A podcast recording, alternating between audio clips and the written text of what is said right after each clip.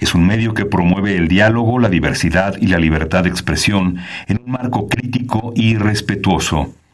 Los comentarios expresados a lo largo de su programación reflejan la opinión de quien los emite, mas no de la radiodifusora. Intermedios. Medios. Los medios son más que el cuarto poder. Los medios son más que el cuarto poder. Intermedios, con Tania Rodríguez y Juan Manuel Valero. Tania Rodríguez y Juan Manuel Valero. Intermedios, fábrica inigualable de héroes y villanos. Intermedios. No matter where you go in your life, at some point you're going to need somebody to stand by you.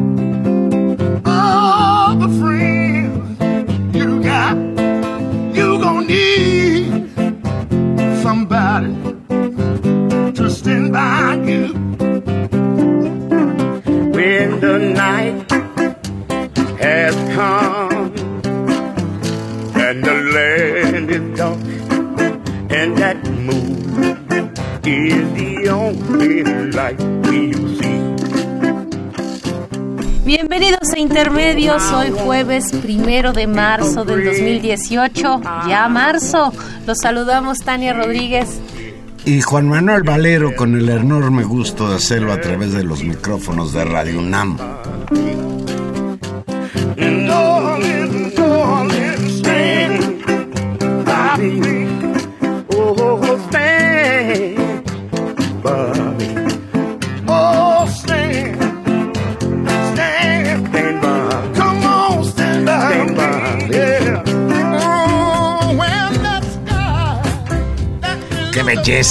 Preciosa, Valero, qué linda versión.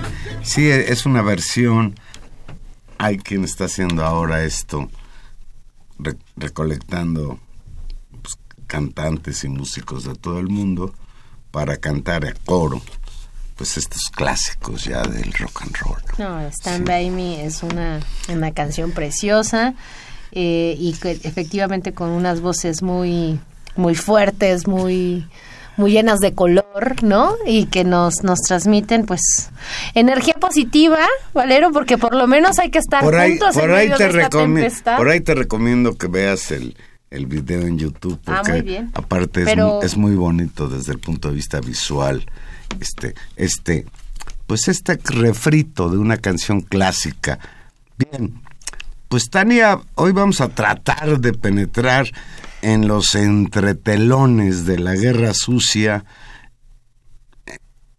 de la PGR contra el candidato del PAN a la presidencia de la República, Ricardo Anaya, de hace ocho días que ya comentábamos al respecto. Para acá, pues creo que las cosas han entrado en un estado verdaderamente crítico. Viniendo para acá, escuchaba al presidente del PRI, el señor Enrique Ochoa, llamar en más de cinco ocasiones a Ricardo Anaya mentiroso y ladrón. Fue tan fuerte el ataque del presidente nacional del PRI al candidato del PAN que Diego Fernández de Ceballos, muy cercano a Anaya, incluso paisanos queretanos, pues habló, pidió derecho de réplica y retó al presidente del PRI a verse en un lugar o ante la propia Procuraduría General de la República a que cada quien presente sus pruebas. En el caso del que acusa, decía Diego Fernández Ceballos que pues las acusaciones que levantó Enrique Ochoa pues provocaban que quizás Anaya merezca cadena perpetua o hasta el paredón. No, bueno. Y después de que el señor este, ay que me cae tan mal, José Cárdenas le concedió el derecho de réplica al señor Diego Fernández Ceballos, regresó al estudio, no se había ido de la estación, el cuate este Ochoa del PRI, a aceptar el reto de Diego Fernández de Ceballos. Dice Álvaro Delgado hoy en la revista Proceso que el ataque a Ricardo Anaya viene del jefe, el jefe de este ataque, el que está haciendo la concertación para emprenderla durísimo contra el candidato del PAN, es el mismísimo presidente de la República, Enrique Peña Nieto. Y pues Tania, cada vez salen más elementos de información sobre el caso. No es extraña la celeridad con la que la PGR actúa en el caso del lavado de dinero de Ricardo Anaya. Y tampoco es extraño que esa sea la única defensa que se hace del candidato del PAN. Y esto llama mucho la atención. El PAN centra su crítica que se siente acosado, perseguido políticamente, incluso hay panistas o incluso perredistas, porque recordar que Anaya es el candidato del PAN y del PRD, que sostienen que lo que le están haciendo hoy a Ricardo Anaya es similar a lo que le hicieron Andrés Manuel López Obrador, Vicente Fox, cuando el desafuero. No, y ahí tiene, ahí hay, hay diferencias eh, de fondo y las diferencias de fondo en términos del tipo de delito que se comete o la acusación no creo que tampoco ocultan el hecho de que en verdad eh, estamos ante una campaña claramente orquestada desde el gobierno y desde el PRI en contra del candidato del PAN. Fíjate, aquí, aquí este, eh, nuestro productor Gilberto me pasa un, un, un tuit de Carmen Aristegui, que retoma declaraciones de Andrés Manuel López Obrador sobre el asunto. Dice López Obrador, a mí me la aplicaron los del PAN y no quiero que ahora se la apliquen a nadie. La postura de López Obrador ante el caso de Anaya y la PGR. Y creo que efectivamente estamos ante un episodio similar.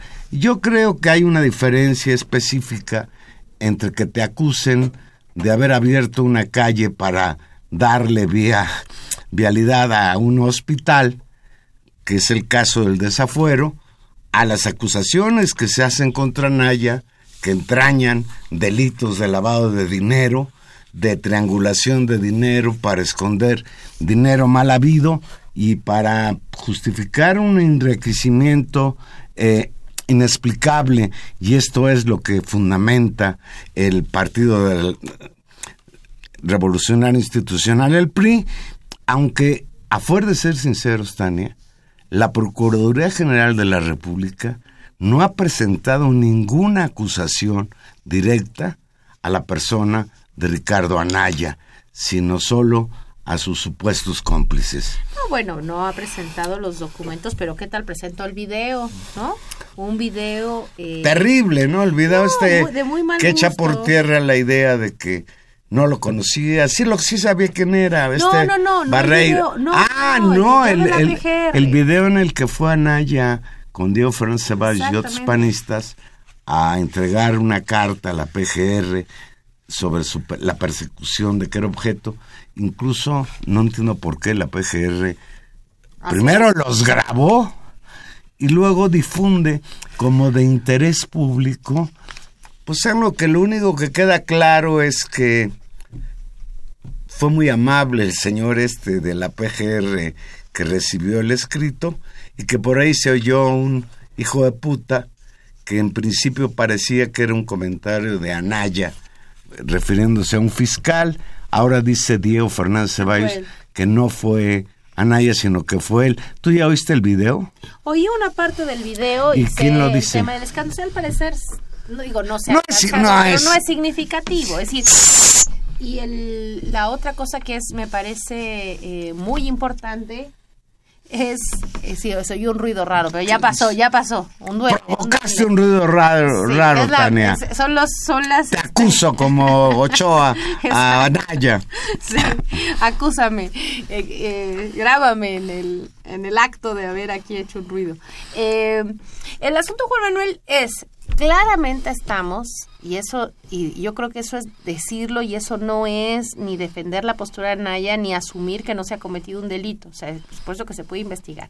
Pero de que aquí hay un uso faccioso de las instituciones de justicia y de la PGR, me parece que eso es innegable eh, y que en este ejercicio de avance digamos, pues brutal de, de una campaña donde se moviliza la PGR, donde se movi- moviliza la Secretaría de Hacienda, donde se moviliza el SAT, eh, la, la inteligencia. El Universal. Eh, es, es realmente Radio impresionante. Fórmula. Y creo que sería eh, pues un poco mezquino, ¿no? No reconocer, ¿no? En términos generales, a, a juicio como analistas que somos o como gente que pensamos que la- las instituciones no deben usarse de esa forma, no reconocerlo y no decirlo. Eso no exime de responsabilidad a Anaya y eso no exime tampoco, eh, digamos, de sus posiciones políticas y de su propia trayectoria. Él es quien es y, tendrá que dar cuenta de ellos en términos públicos. Pero sí es evidente esta campaña y me parece que es muy claro por una razón. Es decir, ¿cuál es la necesidad de... eh, del PRI de necesariamente llegar al segundo lugar. Ahora está claramente en un tercer lugar y necesita llegar a un segundo.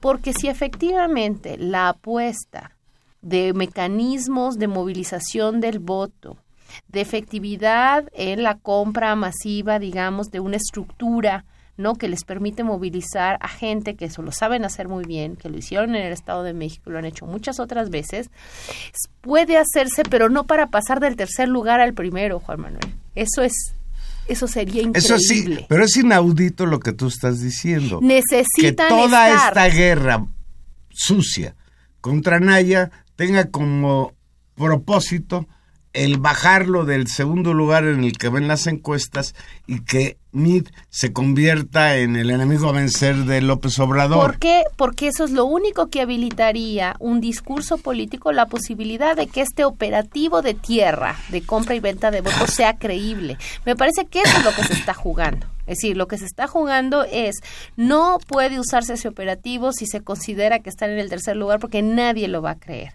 Entonces, incluso el golpeteo requeriría que en la siguiente levantamiento de encuestas, cuando realmente empiezan las campañas, sientan que Anaya se desplomó y que eso les permite... Esa es su apuesta. Hasta ahora no haya, no hay ninguna encuesta. Yo hoy revisé que señale que haya algún cambio. En primer lugar, eh, Andrés Manuel López Obrador, en promedio de todas las encuestas, Mejor ahorita 32%, eh, 11 puntos abajo.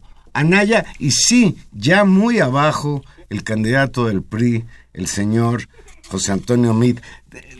Tenemos en, en la línea telefónica a Álvaro Delgado. Buenas noches, Álvaro. ¿Qué tal? Muy buenas noches, buenas noches al auditorio. Estoy con gusto una vez más con ustedes. Álvaro Delgado, reportero de la revista Procesa, articulista en el Heraldo de México, analista político y a, a veces con la suerte de lo que lo tengamos aquí en Radio UNAM en intermedios. Álvaro, ¿estás de acuerdo con el PAN en que la PGR ya se convirtió en una oficina de la guerra sucia del PRI contra Ricardo Anaya para bajarlo al tercer lugar en las encuestas? No es que esté de acuerdo con el PAN.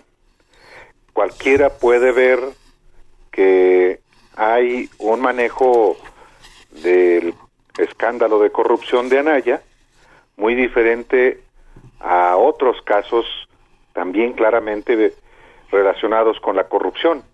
Es verdad que el PAN y los partidos que integran la alianza que postula a Ricardo Anaya y él mismo han dicho que eh, ha habido un- una conducta política por parte de la institución que debe eh, investigar asuntos, eh, investigar delitos. Pero más allá de lo que ellos dicen, a mí me queda muy claro con los hechos que, que, cada día se van concatenando, que sí existe una estrategia de carácter político, un manejo político de un asunto que involucra directamente a Ricardo Anaya, pero que todavía, al menos hasta hoy, que yo sepa, pues no lo involucra a él directamente en la comisión de un delito. Álvaro, hoy, hoy escribes en proceso que el ataque a Anaya viene directamente de Peña Nieto. Por supuesto. Platícanos por qué. Mira, si no lo dicen los panistas, los perredistas, los de Movimiento Ciudadano, un partido que ni siquiera se acepta como tal, si no lo dicen ellos, si no lo dice el propio Anaya, que nunca ha tocado a Enrique Peña Nieto, pues eh, quizá no tampoco coincida con ellos en esto, pero para mí es muy claro eh, cómo el quien está eh, arriba de todos y el orquestador es nada menos que el ciudadano presidente de la República. Eh, es el jefe del encargado de despacho de la PGR, un personaje que no es no llega ni a procurador. Es el jefe jerárquico Enrique Peña Nieto del director del SAT, del sistema de administración tributaria de la Secretaría de Hacienda. Es el jefe del secretario de Gobernación, Alfonso Navarrete Prida, y es el jefe del director general del CISEN, el órgano de espionaje del gobierno mexicano, Alberto Basbás. Es decir, ¿por qué digo esto? Pues porque si todos estos personajes actúan como lo han venido haciendo, pues es porque tienen una instrucción de su jefe. Yo no tengo ninguna duda. Y hoy lo escribí precisamente en mi análisis que publico los jueves en proceso, en este sentido. El responsable es eh, eh, Felipe Enrique Peña Nieto, como yo lo publiqué también desde principios de enero. Eh, a principios de enero yo publiqué con la por qué los cambios en el gabinete, con la llegada de Alfonso Navarrete Prida a la Secretaría de Gobernación, un personaje directísimamente vinculado a Enrique Peña Nieto desde el Estado de México, no solamente porque exoneró a su tío eh, Montiel de enriquecimiento ilícito, ni tampoco porque eh, le resolvió el problema eh, de la niña Paulette, este, que dejó inconcluso también el Alberto Basbás, sino porque ha sido un político muy estrechamente vinculado a, a Peña y llegada a la Secretaría de Gobernación no era de gratis.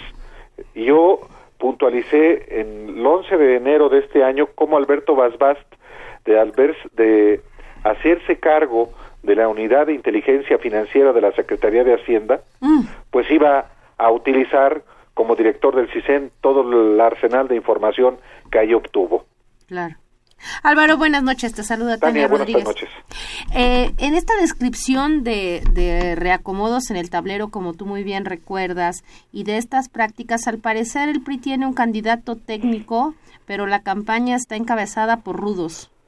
es decir, ¿y hasta dónde, hasta dónde va a llegar? ¿Tú cómo valoras, cómo valoras la situación? Hoy muy exasperado Diego Fernández de Ceballos en un, en un noticiero matutino, muy ya muy fuera de sí, dijo esto, lo que quieren hacer es casi matar a Naya, una cosa así. Sí, lo que él dice, es, lo que él dice, y a mí me parece una, una este, expresión que corresponde a su talante.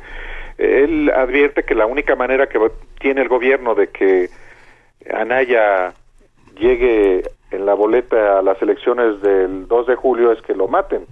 Así textualmente lo dijo. Y se refiere a que no le van a encontrar nada. Ahora, pues es natural que él haga una defensa de quien es su pupilo ahora y pero yo sí creo que hay una un va a haber más elementos en ese sentido que no sé si efectivamente liquiden a Anaya. Yo, por lo pronto, no creo que vayan a sustituirlo como candidato, no. Eh, y por otra parte, lo que están haciendo desde el gobierno con esta, eh, con este embate es, pues, en los hechos actuar como jefes de campaña de, de Ricardo Anaya, porque si algún candidato quiere, tiene una prioridad, es que lo conozcan. Y los que muchos que no conocían a Ricardo Anaya en el país lo están conociendo de esta manera. No necesariamente para mal, ¿eh? Quiere decir que la PGR, adrede o sin querer, le está haciendo campaña a Naya, convirtiéndole en, una víctima de un sistema como es el sistema este corrupto del PRI. Por, lo, por empezar, le está haciendo el gran favor de darlo a conocer y en segundo lugar, identificándolo como un opositor. Mira nada más que barbaridad. Anaya, que ha sido el gran aplaudidor de Enrique Peña Nieto, de pronto es un adversario político, el mayor adversario político de Enrique Peña Nieto. Parece un sinsentido, pero así es. ¿Desde cuándo Anaya se convirtió en opositor? Realmente tiene, en todo caso, muy poquito. Ni siquiera en las elecciones de 2016. El problema personal, político, de Anaya con Peña Nieto comenzó en el Estado de México. Ustedes acordarán cómo eh, en enero del 2017, hace un año, hubo una entrevista privada de Anaya con Peña Nieto en Los Pinos. Tuvo que reconocerlo Anaya y dijo que era solamente para hablar sobre la toma de posesión de Donald Trump. En realidad hablaron del Estado de México y tenían un arreglo. Algo, algo ahí se rompió porque entonces el gobierno federal o alguien del gobierno federal filtra el expediente de Josefina Vázquez Mota para, en el, al Universal y digamos que sí es un ataque. Ahora, por otra parte, si Anaya hubiera querido, se hubiera aliado con el PRD y yo creo que hubieran tenía más posibilidades de ganar la gubernatura. Ahí siguieron jugando más bien como comparsas de Peña y de del Mazo y del PRI. El problema más grave viene con Coahuila, que en el arreglo sería para el PAN. Pues no fue ¿Es una venganza de lo, del afer con Corral? No, eh, no, el caso de Corral es otro. Este, Corral tiene, digamos, su propia agenda, porque lo de Corral eh, es, es verdad, venía investigando, como también a Anaya lo venían investigando desde hace un tiempo, el año pasado en particular. Eh, entonces, eh, puede efectivamente parecer una respuesta al, al, embate de Corral que ha llegado también hasta el corazón del, del sistema. No digo solamente del gobierno y del, del PRI, al tocar nada menos que a, a Beltrones y a su operador financiero, pero también alcanza al secretario de Finanzas del PRI, que es el todopoderoso eh, amigo y operador de Enrique Peña Nieto desde el Estado de México. Entonces, esa es una vertiente. La otra es eh, que hubo algo se rompió entre Anaya y Peña y por eso no solo cuando no le dan a, al PAN Coahuila, la respuesta de Anaya es tampoco hay procurador carnal, como le denominaron a Cervantes. Claro. Entonces, y a partir de ahí se profundiza la investigación sobre esta operación en Querétaro, que le dejó 54 millones de pesos a, a Ricardo Anaya, y todas las operaciones, eh, todas las maniobras financieras de este personaje, Manuel Barreiro, que, eh, que está, él sí, acusado de lavado de dinero, todavía no a Naya, y yo creo que para allá van contra Naya. Oye, Álvaro, y al respecto, tal vez digamos hemos hecho un balance de digamos la lectura política de las acusaciones en la que estamos pues de acuerdo, ¿no? Y lo comentaba con Valero hace un rato, a veces sería un como un acto incluso de, de, falta a la inteligencia y al rigor, no reconocer esta carga política que hay de la PGR y de las instituciones, ¿no? Como tú muy bien has dicho. Pero ahora sí, también nos gustaría que nos cuentes un poco en términos del estatus de las acusaciones. Es tú que sabes de Barreiro, realmente este grupo alrededor de estas transacciones y que van saliendo más en el marco de Querétaro, qué tan cercano es a un grupo político de Anaya, ¿te parece plausible? ¿Cómo, cómo ves los elementos? Mira, es que yo por eso he sido muy cauteloso en, el, en este asunto en particular. Que yo, yo publiqué eh, en proceso hace tres semanas, cuatro semanas ya, una, un reportaje sobre una fundación fantasma de Ricardo Anaya, que de ser una eh, fundación sin fines de lucro se transformó en un negocio para por lo menos dos amigos de Ricardo Anaya, dos empresarios constructores que hicieron un negocio millonario y yo lo acredité documentalmente, incluí la propia opinión de, de Anaya al respecto y él hizo un escándalo diciendo que era una campaña sucia del PRI. Yo mismo de frente le dije eh, cuando nos encontramos al día siguiente que se publicó eh, cómo era que me estaba acusando de ser eh, pues instrumento de la guerra sucia del PRI. Me dijo que que no, que a mí me respetaba, que no era la acusación ni, ni, en contra mía ni en contra del proceso, pero me dijo que esos documentos solamente los tenía el gobierno, lo cual no es cierto. Yo no tengo nada que ver con el PRI, no tengo nada, nada que ver con el gobierno, como se lo dije al propio Anaya de frente, eh, y él me ofreció eh, una entrevista eh, que no hasta ahora no se ha concretado, como nunca me ha dado una entrevista, quién sabe por qué.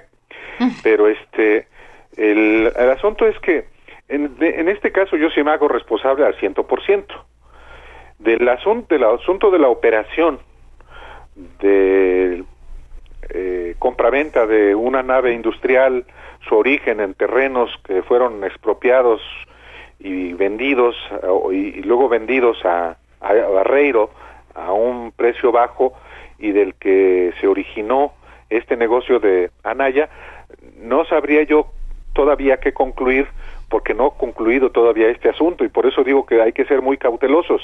No se le ha imputado a Anaya todavía ninguna ni la comisión de, de un delito. Hay un acoso político por un delito que todavía no, por lo menos no ha acreditado la PGR. Uh -huh.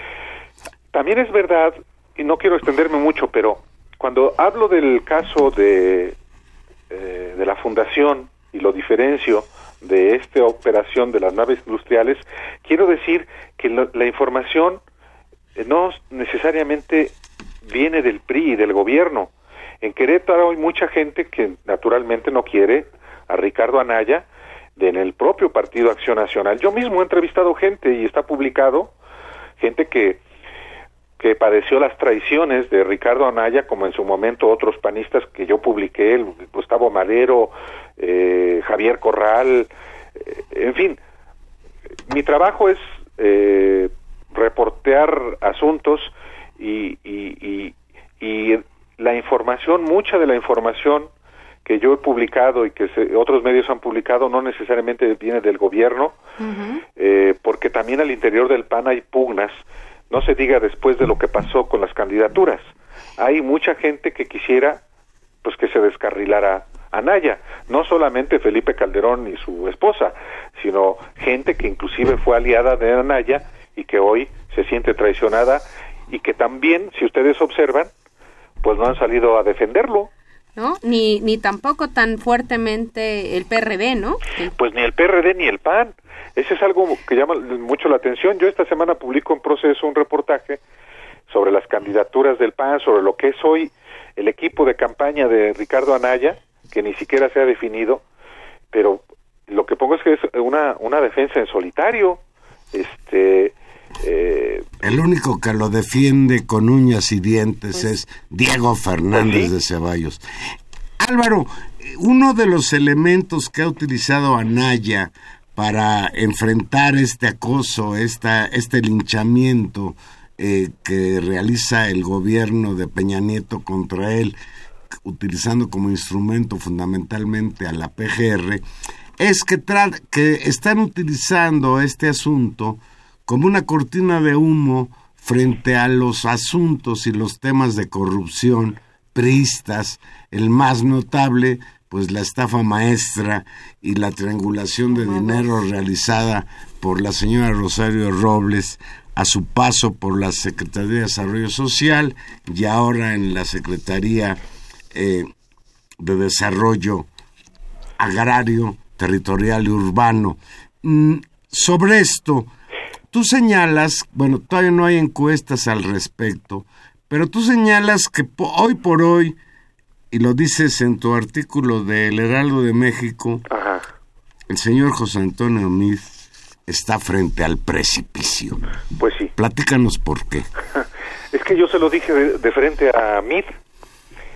La semana pasada hubo una comida a la que me invitaron eh, los directivos de, del Heraldo de México y ahí de frente, como pues me gusta así a mí decir las cosas, eh, le dije que a mí que pues para empezar era el padre del gasolinazo y que eh, además el continuato, el candidato del continuismo y que pues veía yo muy complicado que pudiera él ganar la elección además porque más del 80% de los mexicanos repudian a Peña y al PAN y al PRI y que aquí está yo le pregunté a qué está dispuesto qué está dispuesto a hacer para ganar pese a esto.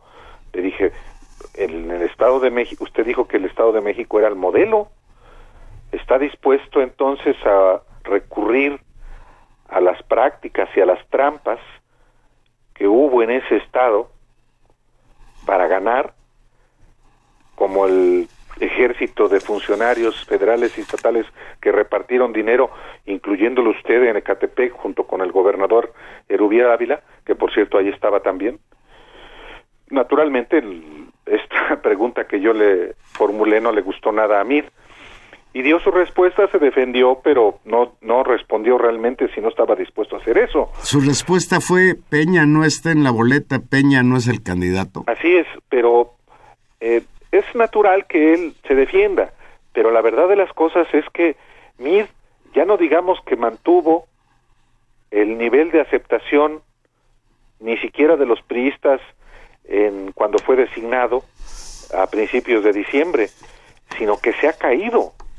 Es muy difícil que alguien con esas características pueda eh, ascender eh, eh, alguien que no conecta con nadie, ni siquiera con, los, con el PRI. Eso también es muy delicado. Entonces, eh, es natural y desde el año pasado la estrategia era derrumbar a Anaya del segundo lugar para que MIT ocupara esa posición y entonces sí enfrentar directamente a López Obrador. Eso se ve cada vez más remoto. Yo no sé si vaya a tener en breve un efecto electoral desfavorable a Naya, eh, es muy probable, y déjenme adelantarme, que pronto veamos unas encuestas en las que Anaya caiga tres o cuatro puntos. Y lo digo porque, pues porque es una mafia los, los encuestadores. Entonces hay muchos que eh, van a decir, mira cómo se cayó y cómo subió mid tres puntos. Entonces esa, esa va a ser una, esa es parte, creo yo, de la estrategia que se ha diseñado desde la cúspide del poder en México, este, más allá, insisto, de que si Anaya llega a ser acusado de, de algún delito. Pero eso es lo que en esa comida sucedió y que yo dediqué en mi, escribí en mi columna que se publica los martes en el Heraldo de México. Álvaro, por último, eh, te preguntaría cómo, cómo ves, es muy probable que, bueno, ya se informó que Margarita Zavala juntó las firmas necesarias, están en este proceso de validación general en el INE. ¿Cómo ves el papel de Margarita en este nuevo contexto? Bueno, hay que ver primero que efectivamente, aun Las- cuando si efectivamente obtiene el registro por las firmas que reunió, hay que ver cuántas de esas firmas fueron arrancadas de manera fraudulenta. Es, pero hay, esto que dice es importantísimo.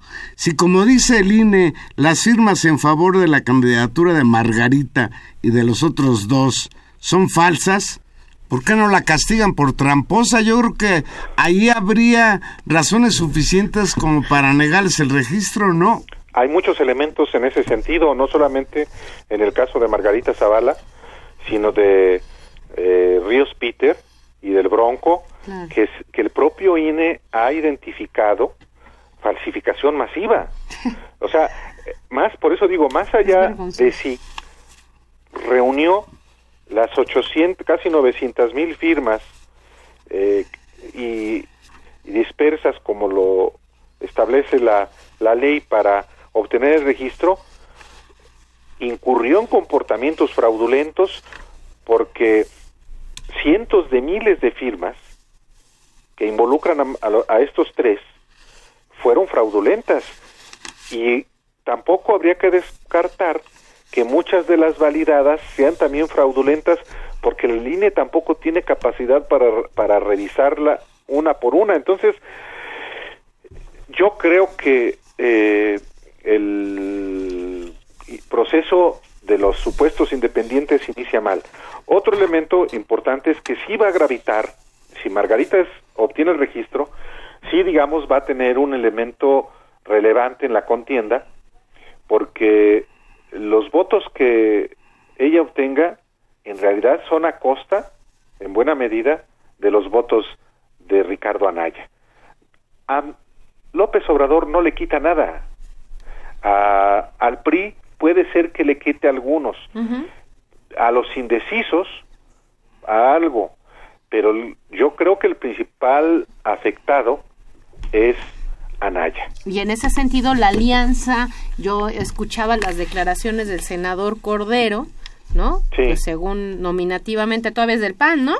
Sí, sí, él es panista, Eh, claro, y, como Calderón. y, y declaraba y declaraba diciendo no bueno pues que investiguen a Naya no no no hay ningún problema con la PGR si realmente eh, ahí se ve una especie de de vía de comunicación con más cercana al gobierno no que eh, que su propio al candidato de su partido es decir, eso es claramente Sí, sí, por supuesto, es, es, es como es el papel, es como el papel de, de Felipe Calderón. Pareciera ser un rudo opositor de Anaya como si no fuera parte del mismo partido. Por eso se quedó, por eso no ha renunciado Felipe Calderón, porque desde dentro va a tratar. De seguirlo minando. Ese también es un problema para Ricardo Anaya. O sea, el hecho de que no solamente son sus adversarios desde fuera, desde el gobierno, desde el PRI o desde el Morena, el problema de Anaya es que en el PAN tiene muchísimos adversarios. Es verdad que ha negociado, que ha pactado, que ha eh, eh, hecho muchos malabares, pero eh, tiene un partido fracturado porque ha excluido a mucha gente, porque ha dañado a mucha gente. Y eso, eso se paga. El, alguien que no tiene orden en su casa, pues es difícil que pueda ofrecer orden para afuera, particularmente para un país. Entonces, es natural que ahora Nanaya y sus allegados, no muchos por cierto, eh, hablen de cómo le tienen miedo a Naya porque él no va, él va a acabar con el pacto de impunidad. Pues yo tengo realmente mis dudas. Eh, tampoco descarto, eh, como aquí yo les he dicho en otras ocasiones, que ese señor puede ser presidente de la República. en este país puede pasar eso, eh, eh, pero, pero yo creo que lo que está pasando hoy eh, es, sí, en buena medida, parte de una estratagema eh, orquestada por el mismísimo presidente de la República. Y si no es el mismísimo presidente de la República, pues qué irresponsable es De dejar que que todo hagan lo que les pegue en gana. Pero no, en México y en el sistema y en la lógica priista, eso no se hace si no es con la autorización de el jefe máximo de ellos, en este caso, Enrique Peña Nieto. Te agradecemos mucho, Álvaro Delgado, y, y seguiremos platicando contigo. Estoy a sus órdenes. Muy buenas noches a ustedes. Hasta luego. Buenas Hasta luego. Álvaro. Gracias. Gracias. A mí, una cuestión que me deja muy preocupado es que todavía no empiezan las campañas y ya el ambiente político del país está muy enrarecido. Si a estas disputas, a estas, a estas confrontaciones, sumamos los asesinatos que ya ha habido de candidatos en toda la República, estamos frente a una situación que está muy lejos de ser una situación de normalidad democrática y nos acercamos a, a etapas que van a ser quizás más difíciles. Vamos a hacer una pequeña pausa musical y aquí regresamos a la segunda parte de intermedios.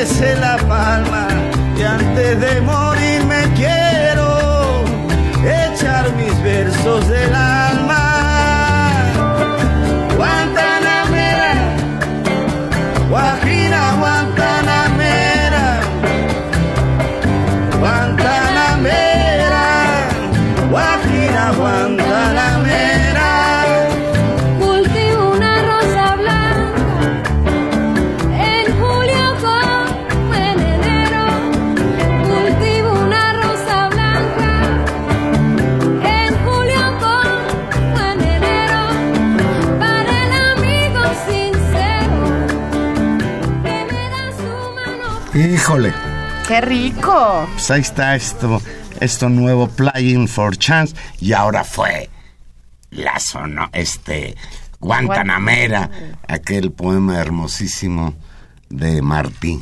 Preciosa, Guantanamera. que es casi el, pues, el himno. nacional de los cubanos, el, el Guantanamera. Y se la ponemos con todo cariño a Mario Vargas Llosa, que al parecer ha hecho mucho coraje esta semana, Juan Manuel. Ay, este señor premio Nobel de Literatura, don Mario Vargas Llosa, advirtió desde Madrid, España, que si Andrés Manuel López Obrador ganara las elecciones presidenciales en 2018, sería un retroceso tremendo para la democracia en México. Oye, ya ni la burla perdona, ¿no?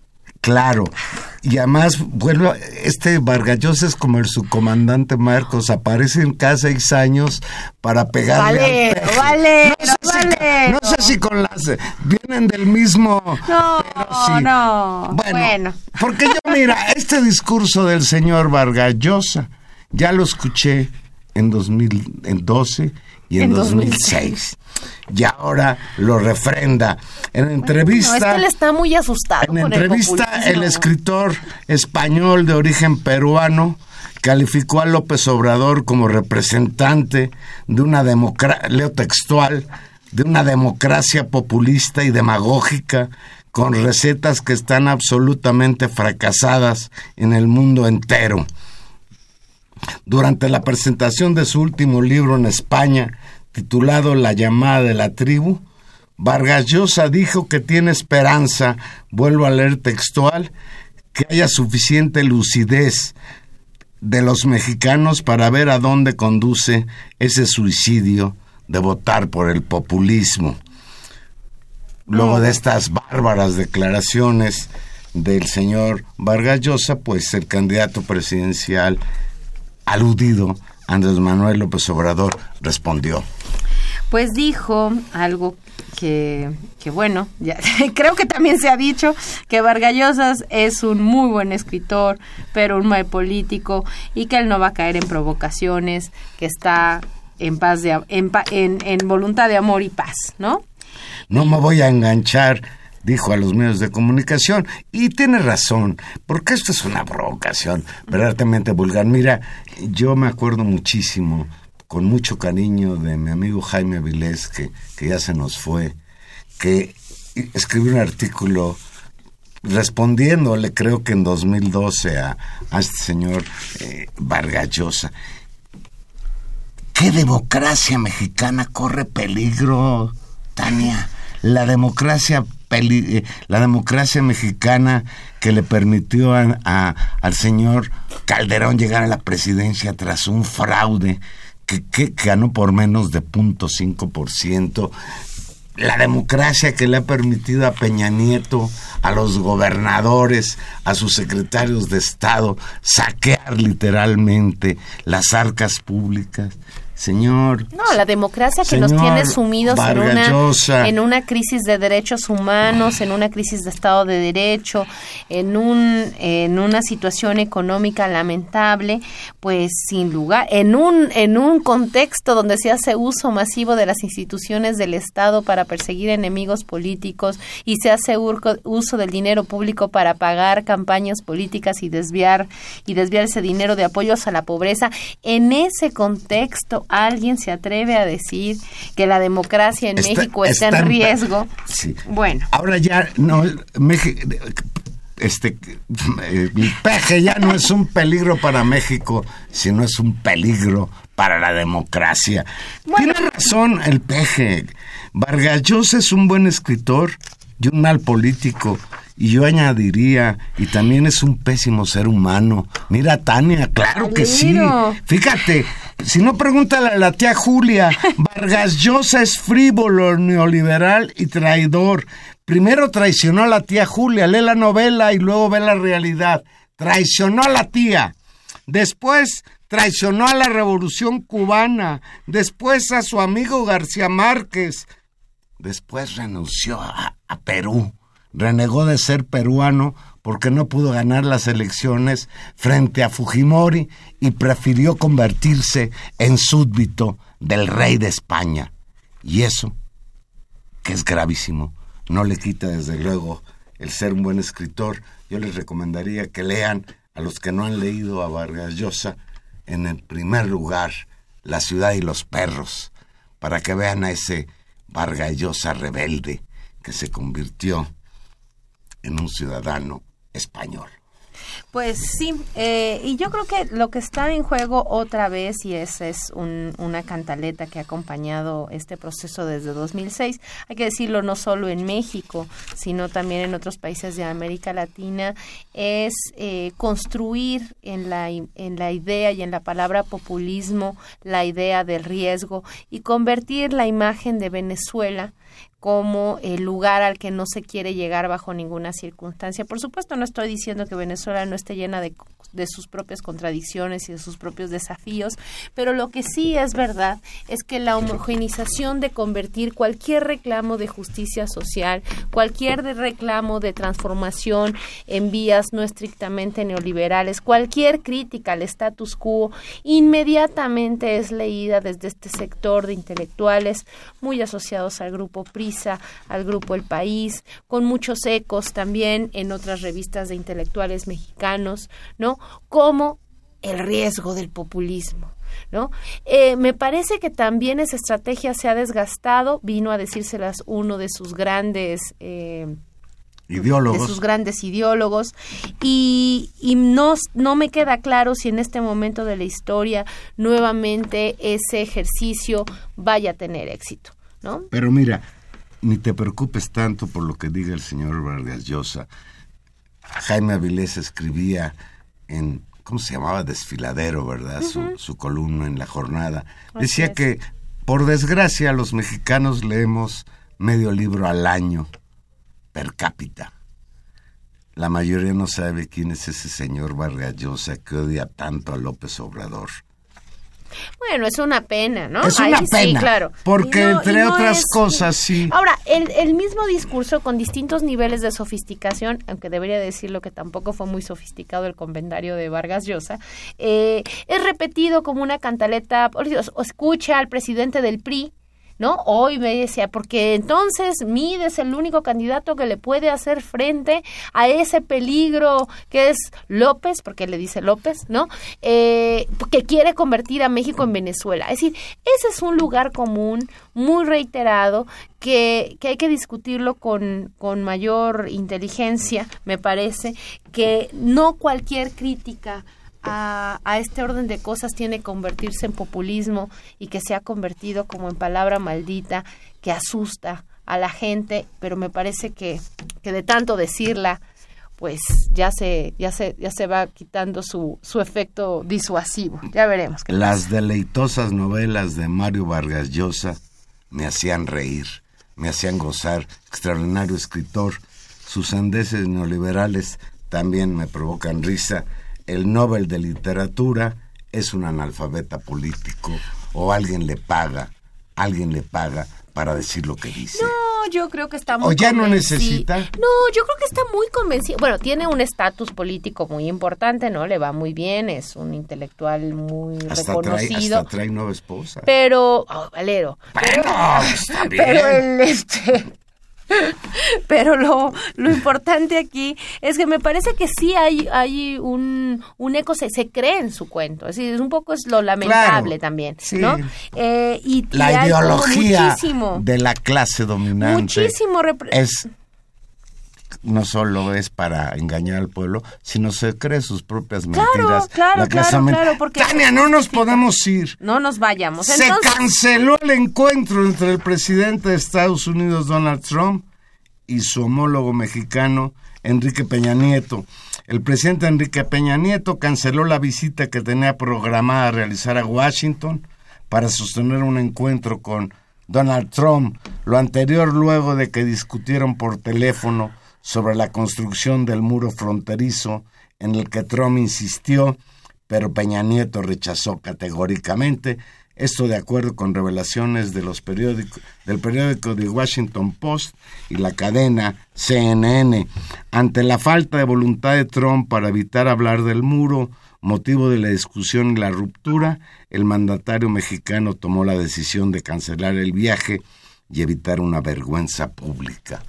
¿Cómo ves? Tómala. Pues muy complicado, porque de alguna manera me parece que el gobierno mexicano intentaba afianzar esta relación, lo habíamos dicho con una reunión con Trump, pero al final efectivamente esta, esta incapacidad política de, de Trump lo lleva a, a que sea insostenible incluso para el gobierno mexicano una relación de estos en estos términos.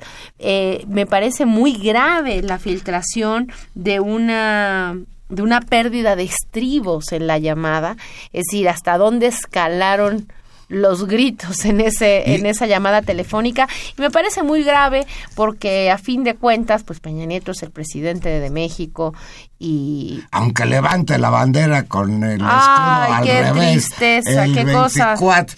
Festejamos Qué a la bandera de cabeza. y es una cosa Fíjate, terrible el- lo que su La, presión en términos de su la presidencia de México no confirmó ni, ni desmintió la información sobre la suspensión del encuentro de The Washington Post.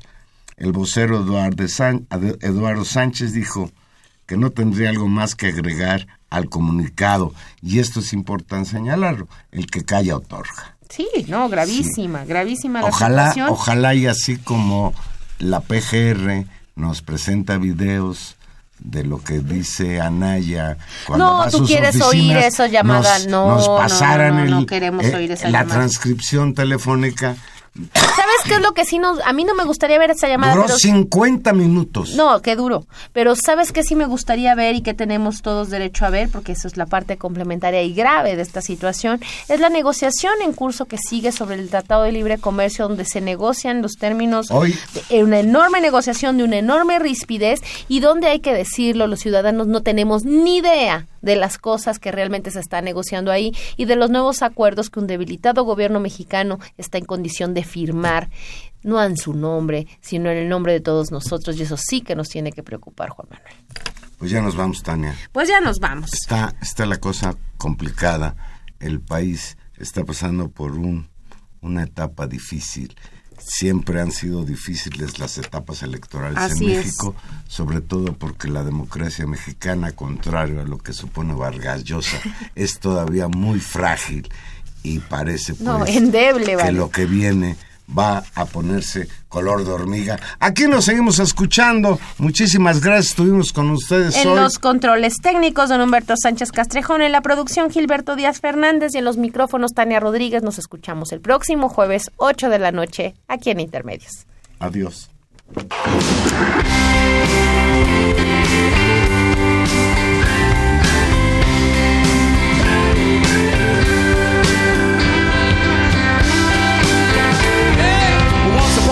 time you dress so fine. Through the bumps of time and you climb. And then you Yeah, people call, send me where I die, you're bound to fall. They thought that they were just a kidding you. You used to laugh about